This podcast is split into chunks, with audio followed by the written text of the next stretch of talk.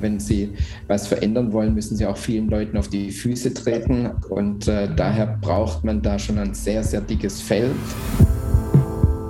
Ja, Markus, Information ist das halbe Leben und Information kann, glaube ich, nie früh genug beginnen. Dass wir aber auch gelernt haben von der ersten Folge, dass das Rettungswesen permanent wirklich äh, reformiert werden muss, angepasst werden muss. Hand aufs Herz. Der rezeptfreie Mediziner Talk.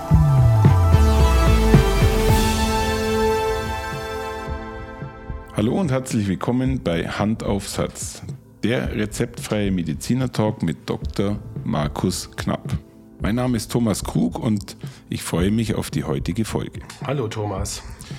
Markus, ich grüße dich. Wir sind heute wieder an einem Interview, der zweite Teil mhm. zum Thema Björn Steiger Stiftung.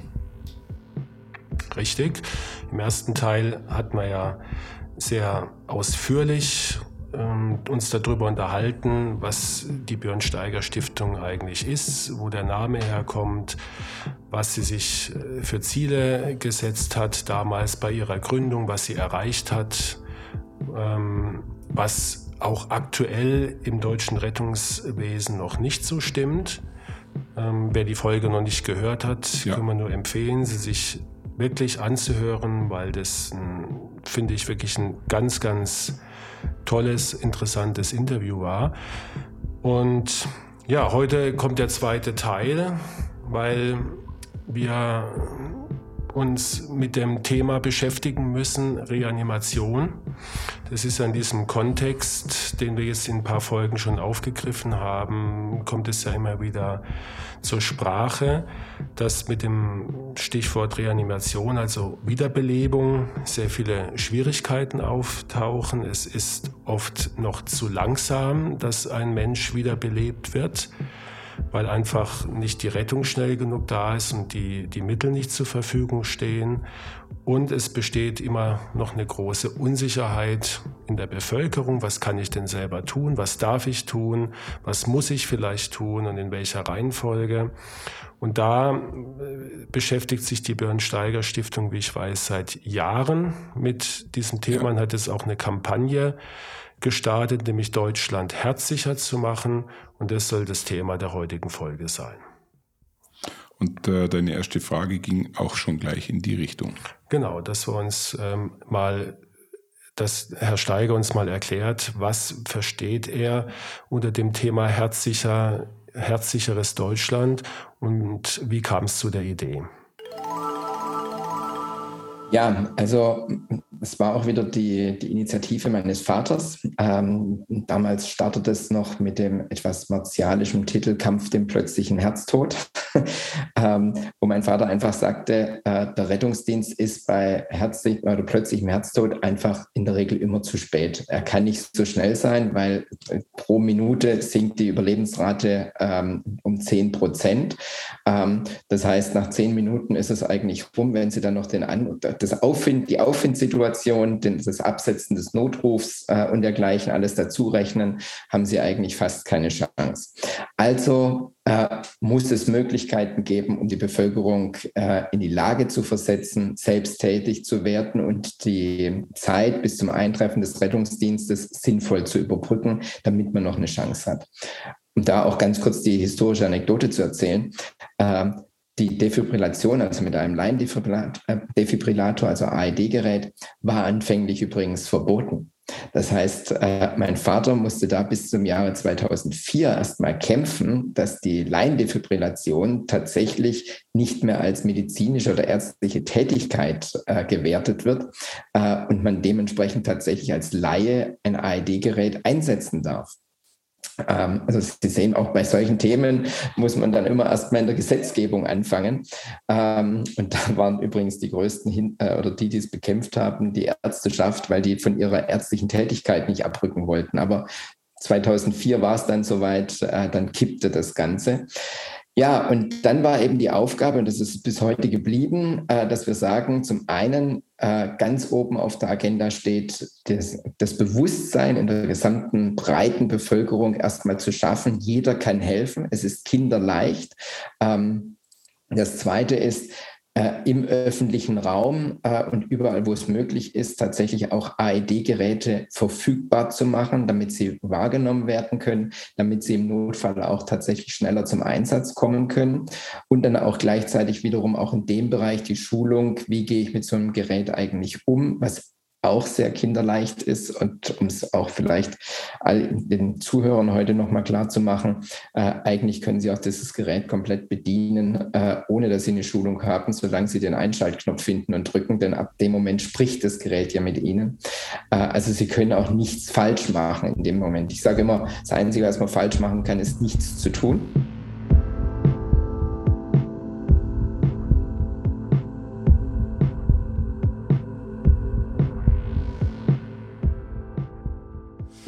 Markus, das Thema DeFi ist schon ein sehr schwerwiegendes Thema, wenn man überlegt, dass es ja eigentlich erst seit kurzem möglich ist, dass ein Laie ein DeFi bedienen kann. Ich erinnere mich noch an meinen Ersthelferkurs, da ist es ja auch ein großes Thema. Und erst nach dem letzten Kurs ist mir klar geworden, dass man eigentlich keine Angst vor dem Gerät haben muss, weil so wie er das gerade berichtet, es eigentlich alles macht. Und wie so oft im Leben ist es eigentlich eine Frage der Information und Schulung. Genau. Also ich glaube, zwei Aspekte, die wir da nochmal zusammenfassen können. Das eine ist die, die Schnelligkeit, ja. wie schnell wirklich Rettung vor Ort ist. Und da gebe ich ihm vollkommen recht. Selbst in großen Städten dauert es einfach, es dauert einfach, bis der Notarzt vor Ort ist. Mhm. Ähm, da kann er so schnell sein und die, die, die Leitstelle so schnell reagieren, wie sie will. Es dauert ein paar Minuten. Das heißt, wir, es ist natürlich besser, wir können schon reanimieren, bevor der Notarzt da ist. Also das ist das eine. Und das erreicht man natürlich, indem man die Geräte, die dafür halt erforderlich sind, und das ist der Defibrillator, wenn die einfach vor Ort sind. Ja. Und das zweite, der zweite Punkt ist natürlich, wenn ich so ein Gerät habe, aber keiner weiß, wie ich den bedienen soll oder weiß nicht, dass ich eigentlich ihn nur anstellen muss, dann mhm. redet er nämlich mit mir. Dann verpufft diese Wirkung. Ja, und, und das ist, glaube ich, die zentrale Aufgabe, da aufzuklären und zu sagen, ihr braucht keine Angst haben. Ihr nehmt dieses Gerät raus, macht die, macht das Gerät an. Ja, da fällt mir übrigens immer, äh, by the way, eine, eine Textzeile von dem Reinhard May. Lied an, wie er sich, wie er über, über den technischen Fortschritt, ist schon ein paar Jahre her, das Lied. Und er sagt, wenn ich die Einschalthilfe nun mal nicht einschalten kann, ja, das, das zitiere ich immer ganz gerne, weil das so ein bisschen das beschreibt. Wir, wir, wir, wir haben Angst davor, vor, vor neuen Techniken. Aber Markus, ähm, du als Mediziner wirst wahrscheinlich teilweise wirklich lächeln darüber, weil das natürlich Alltag ist für dich. Ich als Laie kann das absolut verstehen. Ja? Also wenn du mir jetzt, äh, hier liegt jemand in einer Notsituation, dort hängt ein Defi, dann geht eine Panik in einem los. Ähm, in den meisten würde ich sagen, außer sie haben gerade einen, einen Ersthelferkurs hinter sich. Und genau diese Ängste zu überwinden, ist halt nur mit Information also möglich. Ich verstehe das auch als Mediziner, Thomas. Ja, ja. Und ähm, ich plaudere mal ein bisschen aus dem Nähkästchen, also ja. auch in medizinischen Einrichtungen, wo jetzt nicht jeden Tag reanimiert wird, sondern vielleicht nur alle paar Jahre. Mhm. Wenn dann Reanimation äh, wirklich eintritt, dann ähm, läuft da auch nicht alles wie am Schnürchen, ja? Mhm. weil es einfach nicht geübt ist und weil es einfach nicht eingeübt ist. Und deswegen ähm, betrifft es die gesamte Bevölkerung inklusive auch ärztliches und nicht ärztliches Personal. Ja, Markus, Information ist das halbe Leben und Information kann, glaube ich, nie früh genug beginnen. Und äh, der Herr Steiger hat hierzu auch nochmal ja, das Thema Schule aufgemacht, was ich sehr faszinierend fand, dass eigentlich hier schon relativ früh begonnen wird. Thomas, absolut, absolut korrekt, kann ich nur bestätigen. Und ich denke, alles, was wir, was wir früh lernen und mit was wir früh einfach konfrontiert werden, hat natürlich dann die Wirkung, dass wir, wenn wir es irgendwann mal brauchen und wenn es ein paar Jahre später ist oder zehn Jahre später es vielleicht anwenden können. Es mag ein bisschen skurril klingen, dass man einem Zwölfjährigen irgendwie beibringt, sich mit Reanimation und Wiederbelebung zu beschäftigen. Mhm. Aber was ich so gehört habe, ähm, ich habe mit, mit ein paar Jugendlichen gesprochen, die schon so Kurse hinter sich haben, die, die waren sehr angetan. Und wir hören mal weiter im Interview. Ähm, Herr Steiger hat dann auch von einem Erfolgs, von einer Erfolgsgeschichte aus Mecklenburg-Vorpommern berichtet, was ja. so eine gewisse Besonderheit hatte. Und genau diesen Weg, das den Leuten sehr frühzeitig beizubringen, da haben wir einfach viele Projekte aufgesetzt in allen möglichen Altersbereichen. Also das heißt, wir starten mit unseren Projekten schon ab der siebten Klasse oder ab ungefähr dem zwölften Lebensjahr, weil ab zwölf Jahren ist man rein körperlich in der Lage, auch einen erwachsenen Menschen reanimieren zu können. Ähm, und dementsprechend treiben wir also diese Themen mit äh, unterschiedlichen Projekten eben voran. Und äh, das bündeln wir bei uns unter dem Oberbegriff äh, Herzsicher ähm, und machen dann eben in ganzen Landkreisen Projekte, wo wir sagen, wir auch hier konzeptionell äh, und auch sehr strukturiert, dass wir hier nicht sagen, und hier ist mal ein Defi und hier machen wir mal eine Schulung, sondern wir greifen uns eigentlich die Größenordnung eines ganzen Landkreises und sagen, wir hätten gerne pro 1000 Einwohner mindestens einen Defi im öffentlichen Raum und pro Defi wollen wir mindestens 100 Personen geschult wissen. Und ähm, daran arbeiten wir, dass wir da äh, eben über die Landkreise hinweg ähm, der, die Bevölkerung hier stärker mit diesem Thema in Verbindung kriegen, die Hemmschwelle runterziehen können. Ähm, und ich hoffe, dass wir da auch weiterhin erfolgreich sind. Ähm, man kann es in einer Position sogar schon sehen, wie erfolgreich das ist. Es gab mal vor äh, kurzem eine Studie, in welchem Bundesland ist das Wissen über die Herzdruckmassage und die Defibrillation am höchsten. Und dann schoss Mecklenburg-Vorpommern äh, ganz weit nach oben. Da hatten wir eine Besonderheit. Wir dürfen nämlich seit 2010 in, äh, in allen Schulen, das sind jetzt zwölf Jahre, äh, jedes Jahr ähm, die Schüler alle in Herzdruckmassage ausbilden. Und wenn sie das halt schon zwölf Jahre tun, dann ist das natürlich äh, dementsprechend mit einem anderen Volumen verhaftet. Aber Mecklenburg-Vorpommern hatte da einen Vorteil im Gegensatz zu allen anderen Bundesländern. Die haben nämlich noch ihr Schulgesetz aus DDR-Zeiten. Da durfte das nämlich der Minister, äh, der Kultusminister direkt anweisen. In allen anderen Bundesländern haben sie Lehrmittelfreiheit und der Lehrer kann das selber entscheiden, was er macht oder nicht macht. Ähm, und das hat aber deshalb in Mecklenburg-Vorpommern zu der Situation geführt, dass sie da heute auf dem Level der skandinavischen Länder sind, bei denen das schon seit vielen Jahren mehr äh, schon immer wieder zur Anwendung kommt, auch jedes Jahr in allen Schulen, Norwegen, Schweden, Finnland, Dänemark, da sind uns die Skandinavier um Längen voraus.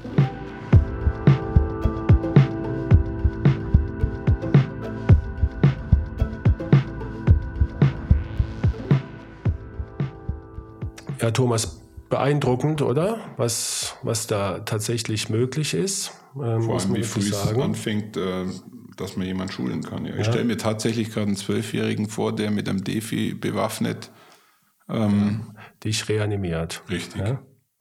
ja?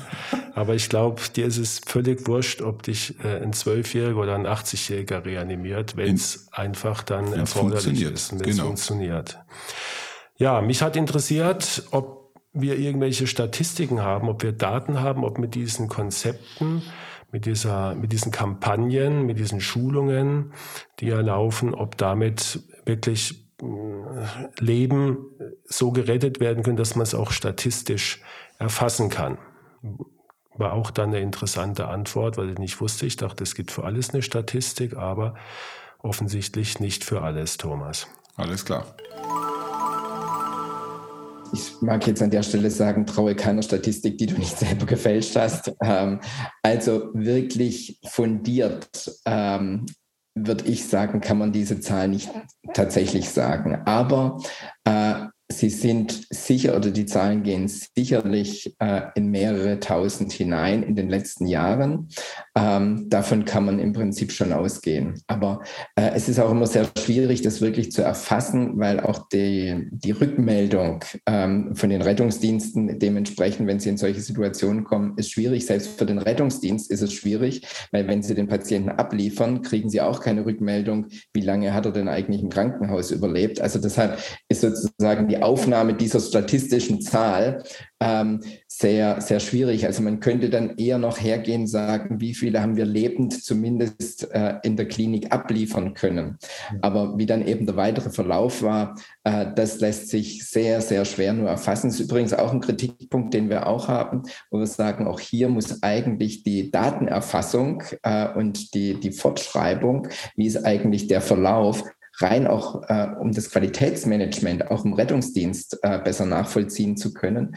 Auch da müsste eigentlich die Datenerhebung mit rettungsdienstlichen Daten und Klinikdaten ähm, deutlich besser miteinander in Einklang gebracht werden. Denn dann könnten wir sicherlich auch in vielen anderen Maßnahmen noch effektiver unterwegs sein. Aber da gibt es momentan im Prinzip keine Verknüpfungen. Ist an der Stelle auch ein Problem. Ja. Aber ich bin mir ziemlich sicher, ähm, da wird auch wie immer der stete Tropfen den Stein höhlen. Und wenn das einfach mal auch mehr bekannt ist in der Bevölkerung und auch, ich sag mal, der Defibrillator genauso zu einem Gebäude gehört wie der Feuerlöscher, wo, wenn jetzt irgendein Feuer ausbricht, sofort äh, der nächste Ruf ist, wo ist der Feuerlöscher? Und meistens steht er ja dann an einer markanten Stelle, beziehungsweise sind sogar Hinweise dran oder der, der Notknopf für die Feuerwehr, der gedrückt werden kann. Das sind ja Sachen, die nach Jahrzehnten irgendwann äh, von, von Kindheits an in einem drin sind und ich denke, das ist das Ziel dieser, dieser ganzen Kampagne und dieser ganzen ja, Anstrengung, die Sie da unternehmen, dass es, dass es normal wird, in Anführungsstrichen. Markus, herzlichen Dank, dass du eine Brücke zu einem Feuerlöscher gebaut hast. Ja, Endlich so. mal wieder was aus meiner Welt, aus dem Bau. genau, ja. Mir ist nichts, Mir ist nichts Besseres nichts eingefallen. Besseres eingefallen, ähm, aber ich, ich glaube, du verstehst, was ich, was ich damit ausdrücken wollte, dass es einfach normal wird, dass ja. man, wenn, wenn irgendjemand äh, Feuer schreit, dann glaube ich, haben wir schon bei uns drin, dass man dann sofort als nächstes fragt, wo, wo ist hier ein Feuerlöscher? Und äh, gerade das Thema Feuerlöscher ist sicherlich auch ganz spannend, weil auch jahrzehntelange Schulungen notwendig waren, damit es zur Normalität wird, einen Feuerlöscher in die Hand zu nehmen, den, den äh, aufzumachen und im Endeffekt den Brand zu löschen. Ja, genau. Aber gehen wir weiter im Interview, was äh, mit der Frage weitergeht, oder mit der, mit der Aussage, dass es eigentlich einfach normal werden soll, der Umgang mit Reanimation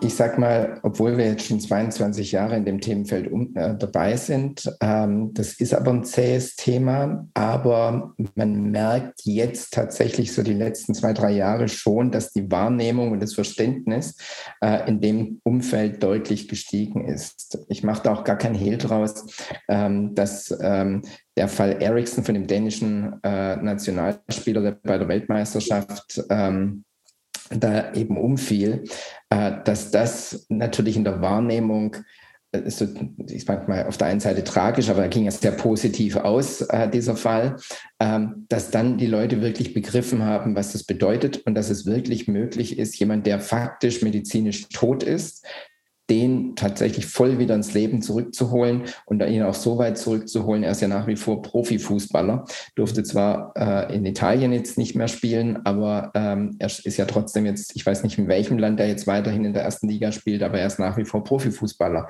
und äh, freut sich bester Gesundheit. Und ähm, ich denke, das ist wichtig zu verstehen. Und äh, wie gesagt, so tragisch solche Fälle sind, aber mit positivem Ausgang, umso einfacher ist es für die Bevölkerung, das wirklich auch persönlich wahrzunehmen. Das hat uns einen richtigen Schub gebracht. Da sage ich, also mache ich gar keinen Hehl daraus. Man wünscht sich solche Fälle natürlich auf der einen Seite nicht, wobei wir tun es immer wieder, es ging positiv aus und das ist ja das, worauf wir auch hinarbeiten. Ähm, und das braucht es auch.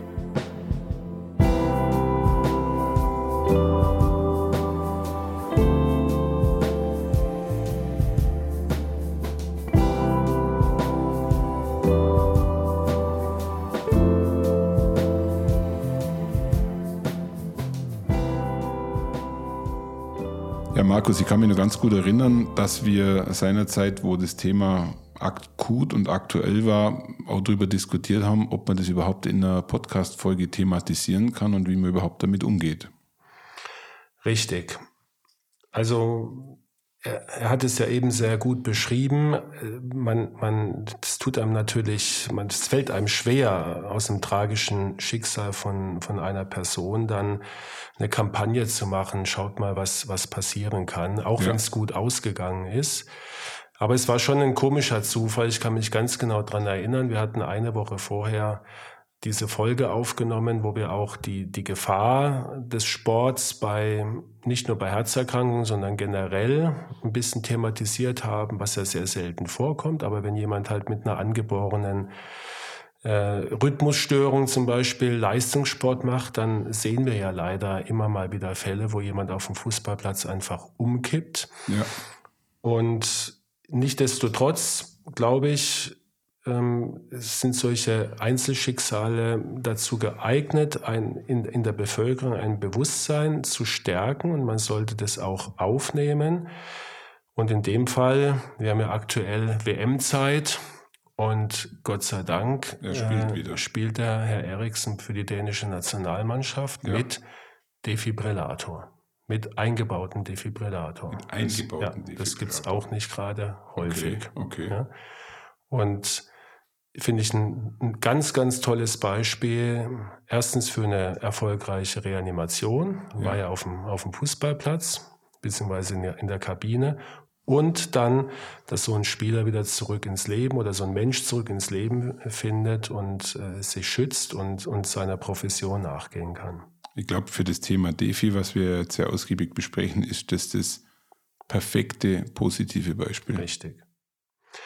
Thomas, alles, was, was wir jetzt so gehört haben an, an Schulungen, an Projekten, an, an Konzeptionen, wo äh, Defibrillatoren an öffentlichen Plätzen aufgestellt werden und so weiter, da ist der Landkreis Schwäbisch Hall wirklich ein Leuchtturmprojekt. Wir äh, sind stolz drauf, dass, dass dieser Landkreis einer der ersten ist, die sich dann hoffentlich bald als herzsicher bezeichnen darf. Und ich darf jetzt schon mal verraten, dass wir auch noch eine Folge konzipieren werden, wo der Landrat in Schwäbisch Hall zu Wort kommt und vielleicht auch noch der ein oder andere Bürgermeister, einfach um auch nochmal diese, diese ja, Entwicklung aufzuzeigen von, von from Bench to Bedside, wie wir Mediziner mal sagen. Also, mhm. dass wir von der Theorie in die Praxis gehen. Wie wird dann so ein Konzept konkret in den Gemeinden im Kreis umgesetzt? Und Markus, ist das ein Leuchtturmprojekt, was wirklich das erste in Deutschland sein soll? Nicht in Deutschland. Äh, es gibt Oder schon, in Baden-Württemberg. Auch nicht. Es gibt, äh, es gibt schon ein paar Landkreise. Okay. Ich glaube, es gibt in, in Freudenstadt war der erste und ich glaube auch am Bodensee ist, ist schon äh, ein Landkreis. Aber wir, wir gehören zu den ersten. Also es ist schon, es wäre außergewöhnlich äh, oder absolut. ein außergewöhnlicher Erfolg, das absolut. in Schwäbisch Hall zu platzieren. Absolut. Und natürlich ja. äh, wie wir jetzt sicherlich auch schon den Eindruck haben oder du auch den Eindruck hast, ähm, die Stiftung ist ehrgeizig ja. und ich kann mir vorstellen, die möchten das deutschlandweit natürlich erreichen. Da bin ich dann schon gespannt auf dein Interview mit dem äh, Landrat, ja. äh, wie ernst es auch er meint in der mhm. Sache. Mhm.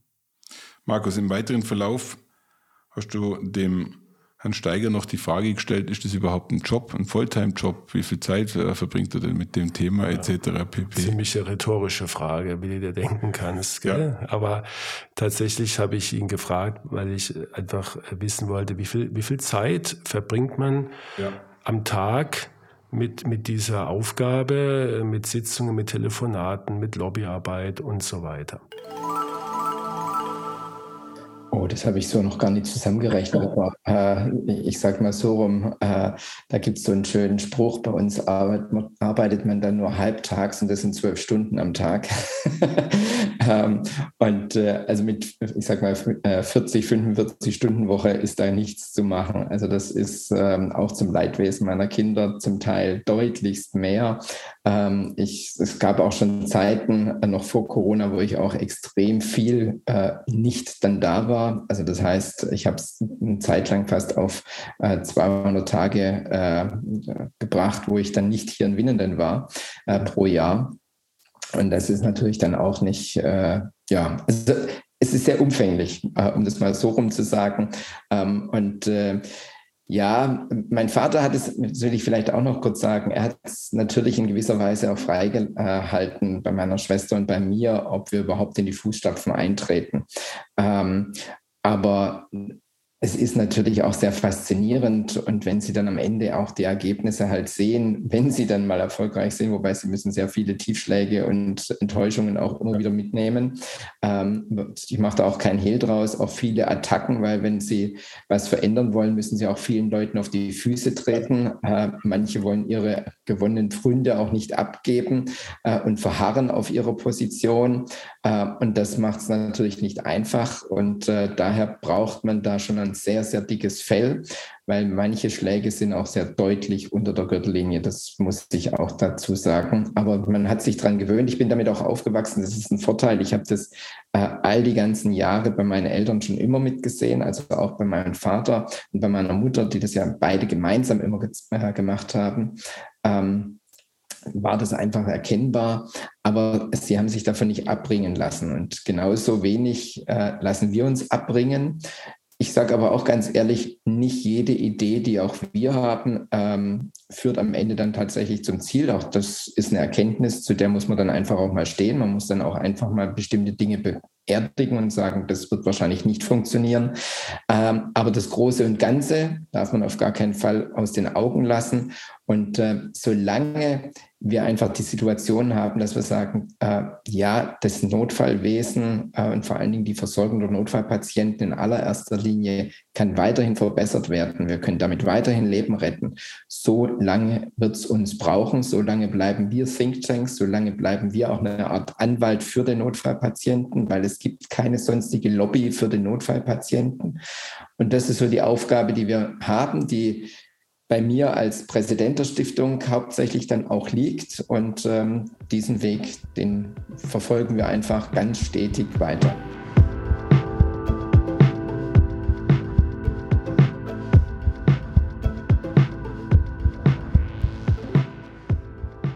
Also Markus, weißt du, was für mich sehr faszinierend ist jetzt in den zwei Folgen, die wir jetzt äh, miteinander bearbeitet haben? Das ist die maximale Resilienz vom Herrn Steiger. Mhm. Ich glaube, ähm, der muss richtig viel aushalten, um seine Interessen und eigentlich unsere Interessen irgendwo durchzuboxen. Ja. Muss ich auch sagen, es hat mich jetzt wirklich ähm, sehr beeindruckt, auch im Nachhinein. Ähm, man führt ja so ein Interview und hört sich das natürlich ein paar Mal an und, und auch jetzt äh, in dem Talk, den wir führen, haben wir das ja noch ein paar Mal die Passagen gehört. Und es, es zeigt einfach diese, dass diese Familie, wie du es schön gesagt hast, eigentlich nicht für sich selbst, sondern, sondern für die Allgemeinheit einen Kampf aufgenommen hat, der sicherlich oft sehr, sehr schwierig war und noch schwierig ist, aber unermüdlich mit einer Energie und mit, mit, mit einer Durchsetzungskraft, ähm, das, das einfach nur beeindruckend ist. Und aus meiner Laiensicht heraus muss ich ehrlich sagen, bin ich dankbar dafür, dass wir solche Gespräche überhaupt führen können. Für mich kommen immer wieder Einblicke zustande, die nicht gewöhnlich sind. Und ich glaube, das ist auch für unsere Zuhörerinnen und Zuhörer an der Stelle sicherlich nicht uninteressant. Ja. Klar, wir haben jetzt wieder zwei Folgen gemacht, Thomas, die jetzt von unserem Kerngeschäft, um es mal salopp zu sagen, ein bisschen entfernt waren. Wir haben jetzt wenig über, über medizinisches gesprochen. Es war eher ein gesellschaftspolitisches ja. Thema.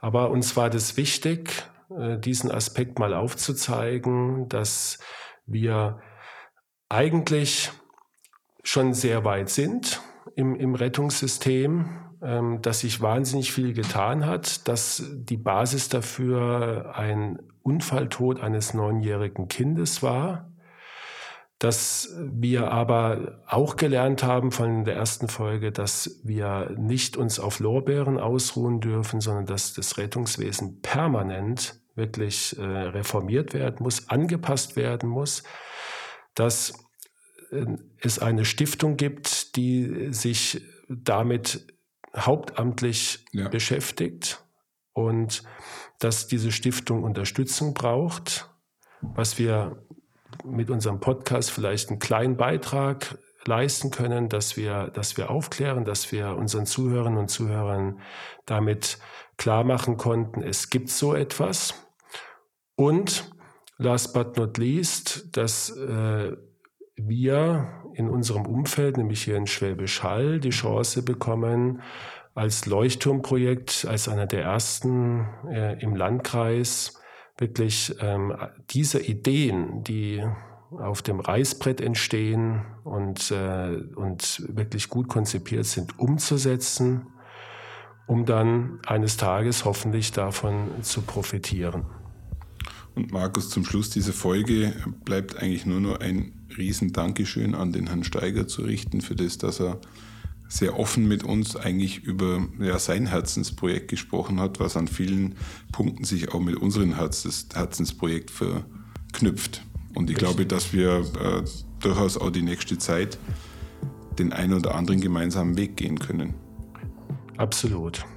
Absolut. Ähm, und ähm, ich will mich auch nochmal persönlich bedanken für dieses tolle Interview, was mich nachhaltig beeindruckt hat.